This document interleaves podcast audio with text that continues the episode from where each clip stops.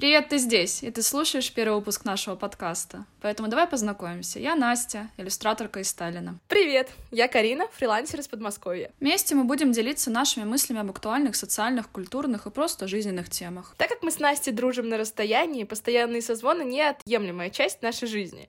Эти разговоры стали для нас поддержкой и вдохновением, которыми мы хотим поделиться и с вами в нашем подкасте. В первом выпуске мы хотим поговорить о проблеме, с которой наверняка сталкивались многие молодые люди нашего возраста, а именно об ожиданиях, которые вешает на нас общество, ну и в особенности семья. Для меня эта тема актуальна еще и потому, что на днях я отметила свое 25-летие, и к этому моменту давление родственников как будто активизируется по максимуму. Ну и как ощущаются твои 25? Ну, сумбурно. Все чаще я задумываюсь о том, что это уже четверть жизни, а я особо ничего не добилась. По крайней мере, по мнению моих родственников. И это сильно подкашивает уверенность в себе.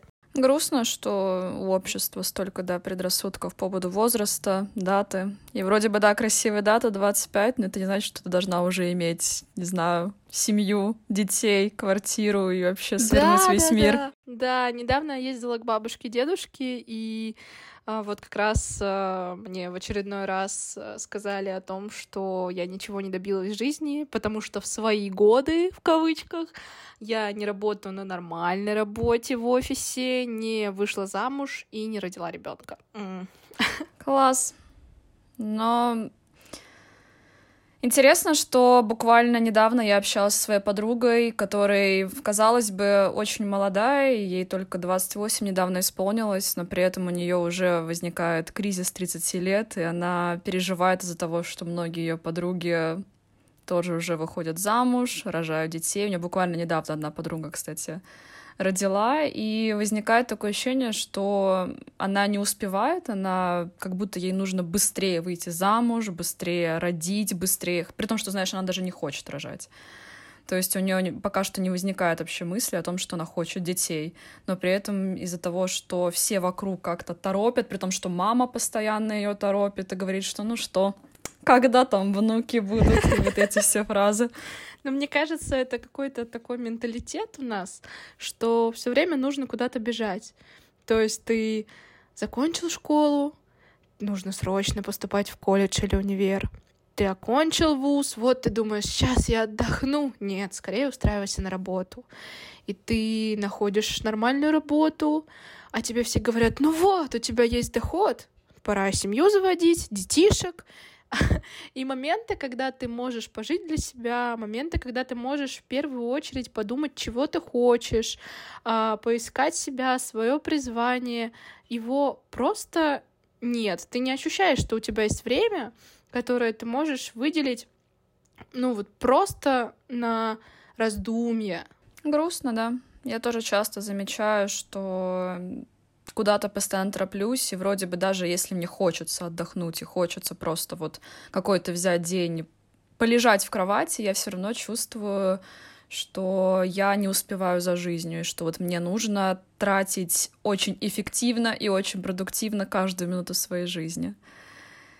И это жалко, это грустно, при том, что вроде бы у нас в последнее время, как я стала замечать, начинается культура какого-то, наверное, принятия, что я часто вижу и в интернете всякие рилсы, где там какая-нибудь опра говорит о том, что, ну, вообще-то люди начинают достигать каких-то вершин в большинстве своем только после 40.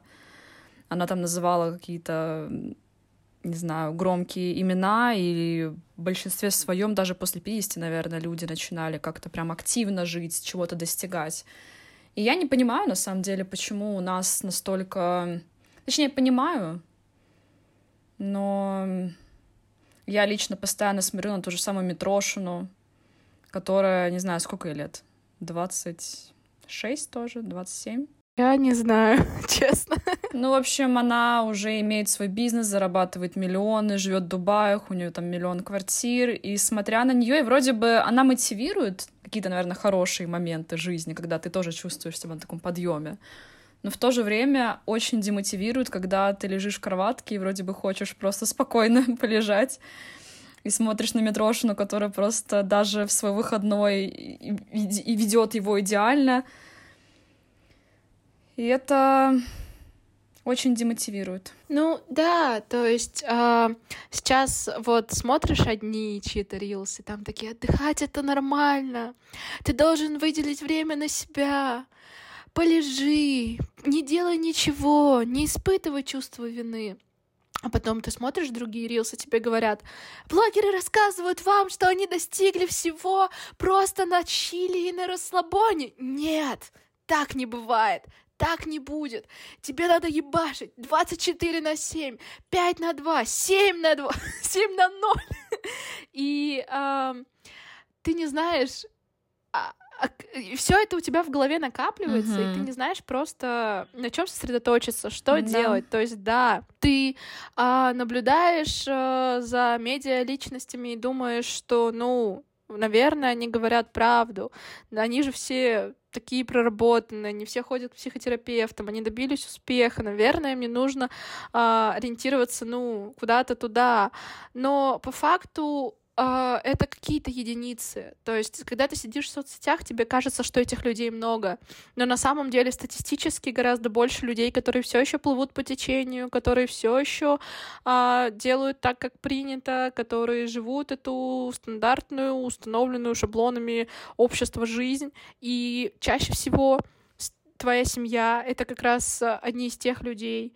И очень сложно отдалиться от их мнения, отстраниться от того, что они тебе говорят, и это, безусловно, оказывает просто неимоверное влияние на твое мышление, как бы ты ни пытался его изменить. Да, вся моя семья, ну, не буду говорить, что вся, но особенно бабушки и дедушки вызывают у меня, наверное, сильную тревогу насчет того, что после 50 жизнь как будто уже заканчивается. То есть как будто вот я сейчас мне 26, я доживаю до 30, и остается только 20 лет на то, чтобы успеть всю, всю жизнь прожить, потому что потом я не буду ничего делать, сидеть на диване и просто, грубо говоря, доживать свою жизнь. Мне кажется, это прям такая вот ключевая фраза, которую часто...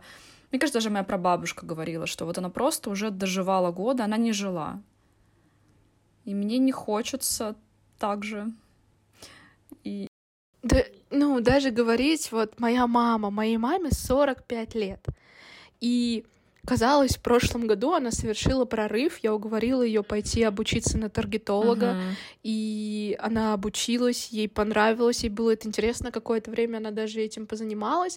Но потом, когда настал момент, когда ей нужно было действительно совершить рывок, и не просто вот, э, как она привыкла, найти какую-то работу на HH, э, откликнуться и попасть туда, или по знакомству куда-то э, притереться. Ей нужно было приложить усилия, то есть перебороть свои страхи и начать вести блог, начать откликаться в чатах, начать знакомиться с новыми людьми, начать предпринимать какие-то действия, которые изменят вот, ну, не только дадут ей новые знания, которые дал ей курс, но которые изменят ее окружение, и она просто остановилась, она просто испугалась, и она вернулась к тому, чем она занималась до таргета. Она вновь устроилась на работу, на которую не собиралась устраиваться. И сейчас, когда мы с ней разговариваем о ее жизни, об ее отношениях, о ее работе, она говорит такие фразы из серии, что а, ну, у меня нет других вариантов, у меня нет выбора. И то есть человек в 45 лет, он уже ставит на себе крест, он уже готовится к пенсии, он уже думает, как он будет там жить на даче, и, как бы ее все устраивает. И да, окей, это ее жизнь, но мне, например, очень сложно принять, что вот в 45 лет я буду считать, что ну все, у меня уже нет вариантов, я ничего не могу в своей жизни изменить, и я не могу двигаться куда-то в другую сторону, мне это странно. Знаешь, сложно принять, но при этом это не может на тебя не влиять. И именно поэтому у тебя тоже сейчас возникают э, тревожные моменты, когда ты думаешь, что вот у тебя всего, получается, осталось 20 лет, потому что твоя мама, как бы ты там ни отрекалась, но она все равно для тебя будет являться таким вот негласным примером и показывать тебе, что вот да, в 45 можно ставить на себе крест, как сделала твоя мама. Естественно, ты так не захочешь делать, но стрёмно, стрёмно становиться копией своих родителей, стрёмно... Я, не... я говорила со своей мамой, вот когда была у меня групповая терапия на тему денег, я спрашивала свою маму, а какие у тебя были мечты там в моем возрасте, или там сейчас о чем ты мечтаешь, хотела бы ты ну, посмотреть на мир, и она говорила нет.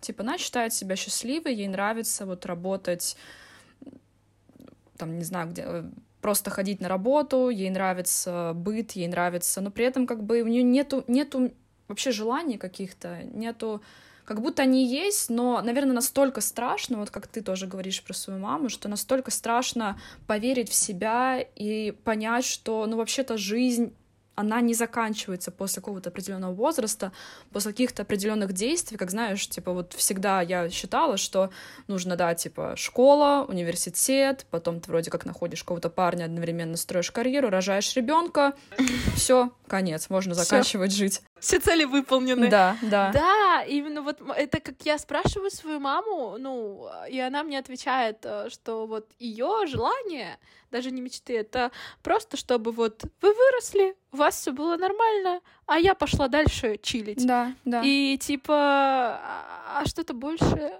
То есть был вот этот момент, моментик такой, когда она пошла учиться на таргет, э, когда она начала думать о чем-то большем, но она испугалась. И на самом деле я даже не могу осуждать наших родителей, потому что я сама постоянно боюсь. Да. То есть я сама в свои 25 по факту э, нахожусь примерно в той же ситуации, просто в других обстоятельствах. Да, да. То есть, э, да, я отказалась от э, работы в офисе после негативного опыта. Да, я э, ушла во фриланс и даже сначала добилась какого-то успеха, потом поняла, что мне это не подходит, куда-то ринулась в другое место, и сейчас вообще в абсолютном непонимании, что мне делать дальше. И, например, я понимаю, что я хочу направить свою деятельность в творчество, но вот у меня в голове сразу все эти установки, что типа ты на этом денег не заработаешь, а как ты это можешь монетизировать, а как ты можешь на том, что тебе нравится, просто зарабатывать деньги? Нет, нет, нет, надо, надо хотя бы параллельно чем-то заниматься, надо параллельно работать. И вот уже несколько месяцев я задумываюсь о том, чтобы, ну, из-за того, что очень много бабушка, дедушка, мама там говорят, устройся на нормальную работу, на нормальную А что есть нормальная работа? На хорошую работу. Я задумываюсь, ну, может быть, мне вернуться в офис, может быть, временно потерпеть, но я, я испытываю настолько сильное содрогание перед, те, перед мыслью о том, что мне снова нужно будет а, вставать в 6-7 утра, ехать на электричке в Москву, работать там, а, подчиняться другим людям, потому что я уже, ну, была руководителем, и мне сложно подчиняться другим людям и не работать непосредственно напрямую с клиентами.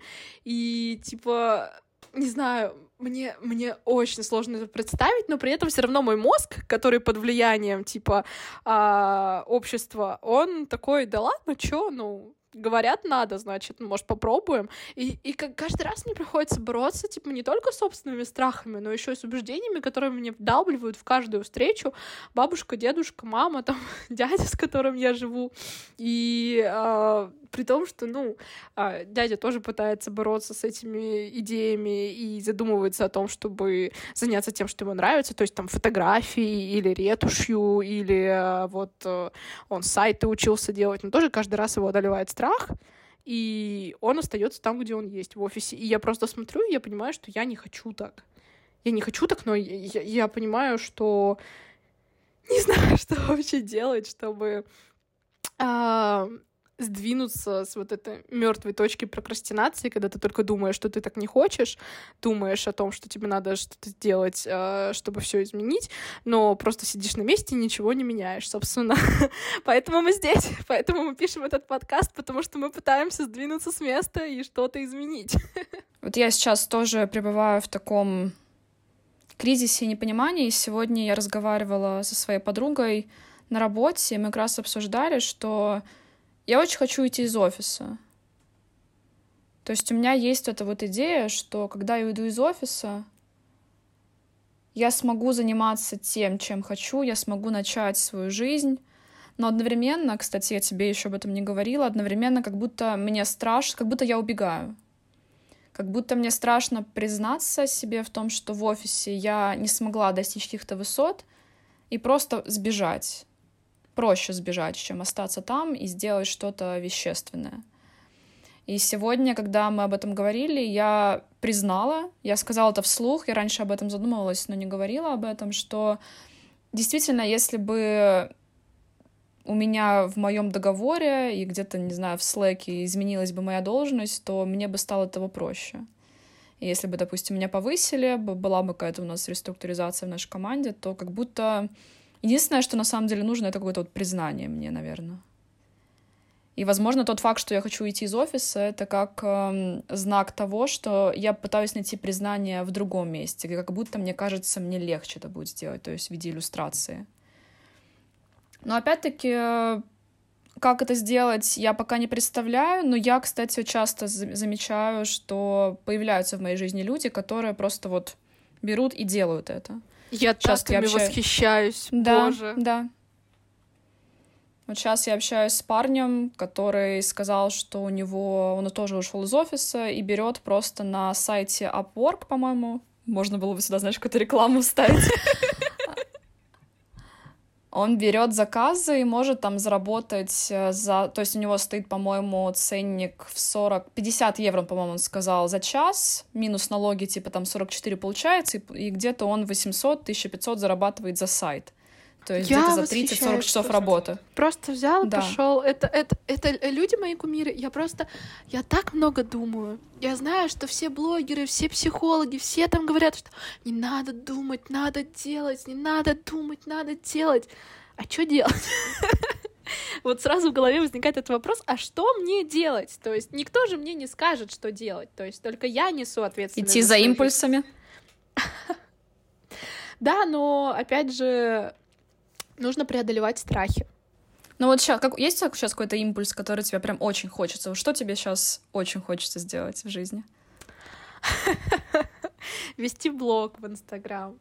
Но сразу, знаешь, возникает очень много эм, ступоров. Это, это очень смешно, потому что, come on, я SMM -щик. Вообще-то я mm-hmm. SMM -щик. Я всегда, когда встречаюсь с клиентами, я им говорю, да вам кажется, что вам не о чем вести блог. Смотрите, мы сейчас сделаем с вами распаковку, и вот смотрите, вот это можно показать, вот это можно показать, вот так вот мы оформим, упакуем, сделаем, вот контент, вот куча постов, вот куча идей для сторис. Но когда я берусь за саму себя, я просто такая, а у меня ничего в жизни не происходит мой синдром самозванца такой 100-500 из 100, и я просто такая, ну, я хуёвый эксперт, а, здесь нужно поставить отметку 18 плюс резко на нашем подкасте. Да-да-да.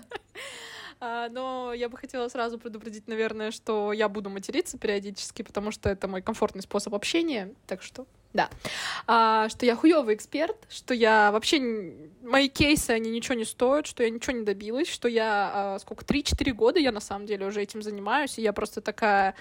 Ну, да, по сравнению это со... очень, это очень крутой опыт, на самом деле. Да, но я такая, по сравнению со всеми этими крутыми экспертами, которые так классно себя подают, ну, я отстой.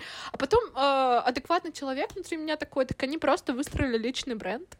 Они просто э, рассказали нормально о том, что они делают, и красиво это упаковали. И как бы, come on, тебе нужно сделать то же самое.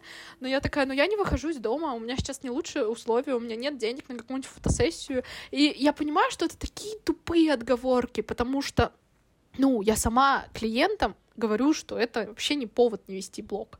Я сама им объясняю, что нужно делать, чтобы эти проблемы преодолеть, и у нас с ними получается. Но сказать это себе и сделать это самой собой, это как будто что-то вот запредельное, что-то нереальное. Это вот прям невозможно. Знаешь, возвращаясь к нашей сегодняшней теме, а вот я в твои годы да, наши родители в наши годы уже имели детей, имели брак, имели какой-то, наверное, ну, небольшой, но хоть какой-то багаж отношений и знаний об этих отношениях, какого-то семейного, может, даже быта. Не про меня. Но при этом мы... Да-да-да, но при этом в наши годы мы пытаемся построить свой бизнес, пытаемся понять, чего мы на самом деле хотим, пытаемся замедлиться. Что, знаешь, интересно, кстати, вот даже спросить у наших родителей, а чувствуют ли они вот это вот замедление в своей жизни. Вот твоя мама, вот она говорит, как ты говоришь, что вот она, типа, живет сейчас для себя, да? Или не говорила она а, об этом? Ну, она сейчас говорит, что мы уже достаточно взрослые, так как э, ни на меня, ни на моего младшего брата, ему 19, его зовут Ваня, да. Он свободен. а, она не тратит. Он свободен, у него уже девушка была. Они расстались. Это первый раз, когда она бросила его, потому что... Фига Потому себе. что она сказала, что она не чувствует того, чего хотела бы. Боже, а Ваня, если ты это бросил. слушаешь, я тебя сочувствую. Сочувствую твоему расставанию. Да, но он неплохо это перенес. А, и, ну, он зарабатывает сам, он работает, а, оканчивает колледж и учится на татуировщика, и в целом, ну, он собирается съезжать уже летом, и получается, что у родителей уже, ну, не останется потребности как-либо вкладываться и в него, и а, мама, ну, она планирует, я не знаю, что она планирует, честно говоря, я не вижу никаких изменений в ее будущем, потому что, А что ей планировать? Ну, Что ты имеешь то есть она говорила, что ее цель это чтобы мы там выучились и начали жить самостоятельно. Мы начнем жить относительно самостоятельно, но я не вижу, что от этого ее планы на жизнь изменится. Они остаются точно такими же. То есть работать, ездить на дачу. Ну вы же уже вы вы ведь уже живете самостоятельно, разве нет? Ну, не знаю, брат же еще с ними живет. Ну, живет, но при этом зарабатывает сам свою жизнь, свои друзья, своя компания. И, мне кажется, общее у них только это место жительства. Ну, это точно, тем более родителей почти не бывает дома. Ну, да, но и вот она достигла желания, о котором она говорила, что все, все выучились, все относительно самостоятельные, и, и что дальше? То есть, ну, ничего не меняется. И мне страшно, на самом деле, оказаться в этой ситуации, потому что, вот, например, я, когда оканчивала школу, а, мне было 17 лет, и я смотрела на своих родителей, которые приходят с работы, просто лежат и смотрят телевизор, никуда не выбираются, редко куда-то ездят, не ходят там ни на выставки, ни в рестораны, а, не открываются чему-то новому, не изучают какие-то новые вещи. И я очень боялась, что я стану таким человеком. И как бы с одной стороны я понимаю, что, ну, я не стала таким человеком, конечно, но из-за определенных обстоятельств я сейчас в основном провожу время дома. И из-за этого я начинаю, опять же, тоже переживать, что вот я в свои годы а, живу достаточно скучную, однообразную жизнь.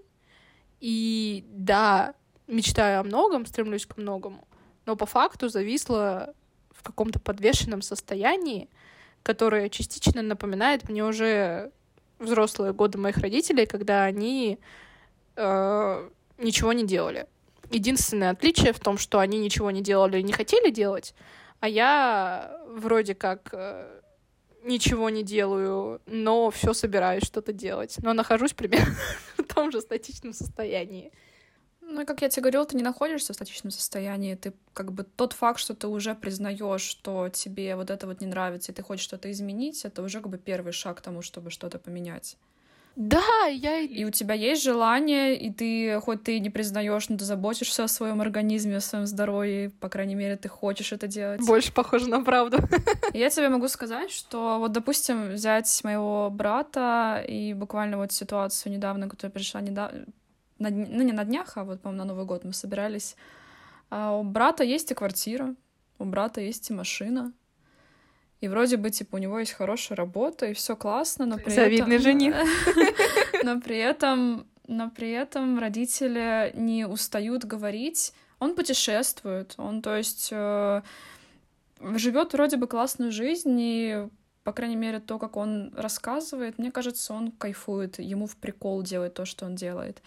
Но при этом для родителей, для моей бабушки очень важное место занимает, что он одинок, и что вот у него нету семьи, нету девушки. Каждая тусовка не обходится без каких-то комментариев, а вот девушку бы ему, а вот жену- женскую руку надо ему. И, знаешь, это, это еще одно подтверждение о том, что от- была бы... Вот взять тебя, да, типа у тебя есть работа, у тебя есть квартира, машина, нету отношений, все, ты говно. Ты Да. дерьмо, ты типа не состоялся. И сколько бы тебе лет не было, неважно, 20, 25, 30, как будто, знаешь, вот нужно просто к чему-то вот... Не знаю, мне не хочется говорить как-то плохо о наших э, близких, но при этом это просто грустно, что нас не могут поддержать, потому что каждый раз, когда я звоню бабушке, один из первых вопросов у нее это как дела на личном фронте, как у тебя в личной жизни. И тот факт, что, знаешь, как будто вот я пытаюсь там ходить, ну, я хожу в терапию, пытаюсь там заводить друзей, э, как-то менять свою жизнь, как-то состояться, рисовать и прочее, как будто это все отметается после вопроса, а как у тебя на личном фронте? Ах, никого, ой, бедная, это несчастная. И это очень грустно, что, знаешь, очень хочется, единственное, что хочется вот от наших близких. Мне кажется, наш выпуск просто э, из, из «Я в твои годы» превратился в какой-то типа обиды и, э, типа, знаешь, ожидания от наших родных. выпуск э, проработки. Нет, про родителей у нас будет отдельный выпуск, ждите. Но он уже как будто про родителей, знаешь. Как будто хочется просто любви и поддержки, потому что, да, в наши годы у родителей уже, уже было, была семья. Но разве семья — это главное? Разве наличие какого-то партнера это главное? Это, возможно, для кого-то это главное. Но для нас, как бы вот мы сейчас с тобой, ты озвучила проблему, что ты хочешь поменять свою жизнь, ты хочешь путешествовать, ты хочешь развиваться, ты хочешь вести блог. Для тебя это сейчас приоритет. Для тебя сейчас не приоритет заводить отношения. И из-за этого становится как-то обидно, что хочется просто, знаешь, иногда вот поддержки, любви, какой-то вот просто заботы. И лучше бы, наверное, тебя спрашивали не как у тебя на личном фронте, а как у тебя с блогом. Хотя, может быть, это тоже вызывало какую-то тревогу у тебя.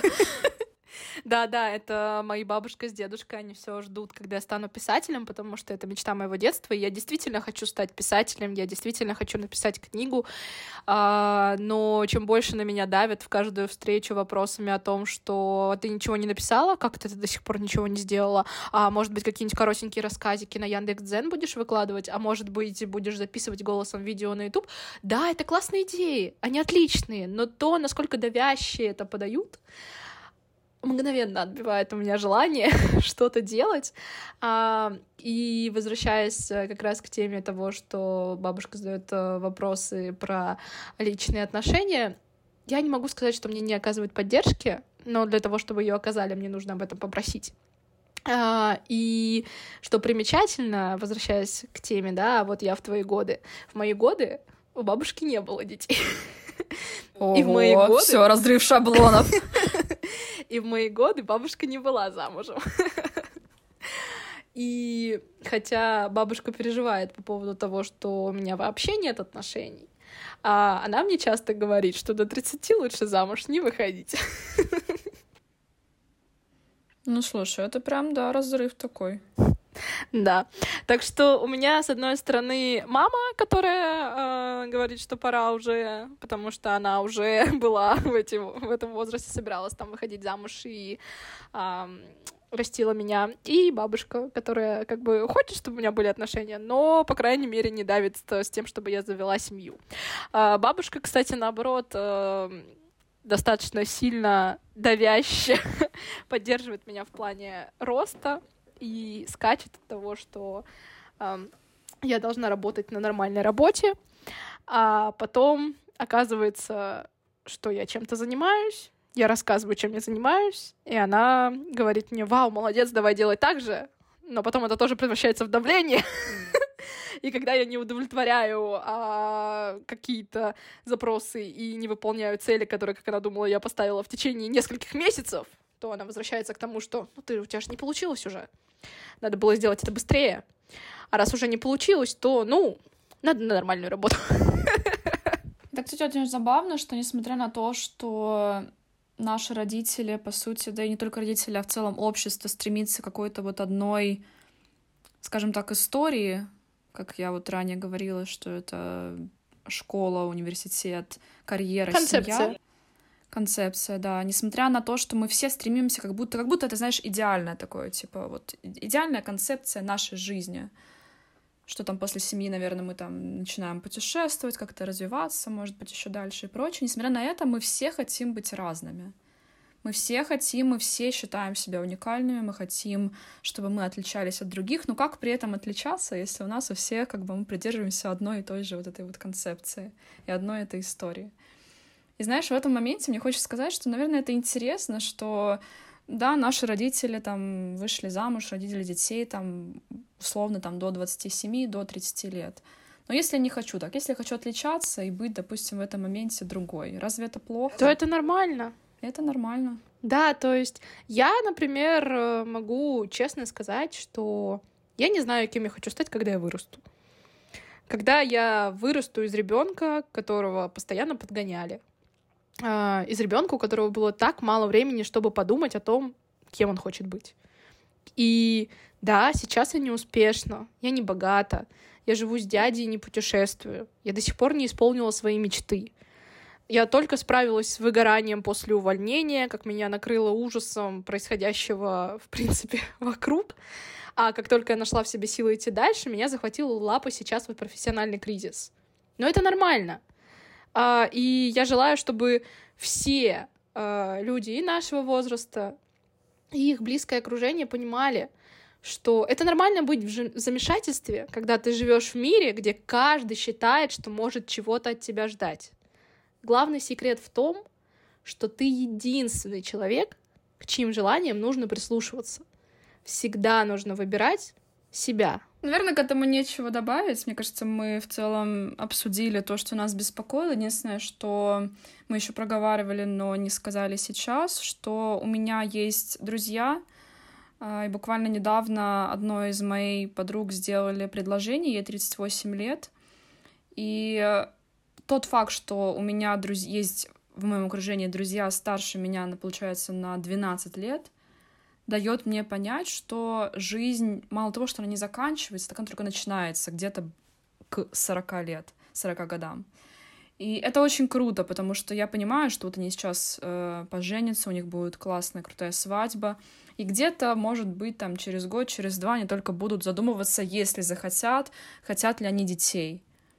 И это круто, круто осознавать, что есть разные жизни, есть разные семьи, разные истории — и что у каждого из нас свой путь, и, наверное, хочется сказать нашим зрителям, если такие таковые вообще есть, слушателям, наши слушатели, что каждая история классная, уникальная. Да, да, так и есть. И каждый из нас сам выбирает свой путь. Мы выбрали вести этот подкаст, и наш выпуск уже подходит к концу. Огромное спасибо, что слушали нас. Мы рады, если сегодняшняя тема была для вас актуальна. И еще приятнее нам будет услышать ваши истории по теме подкаста. И получить обратную связь. Спасибо!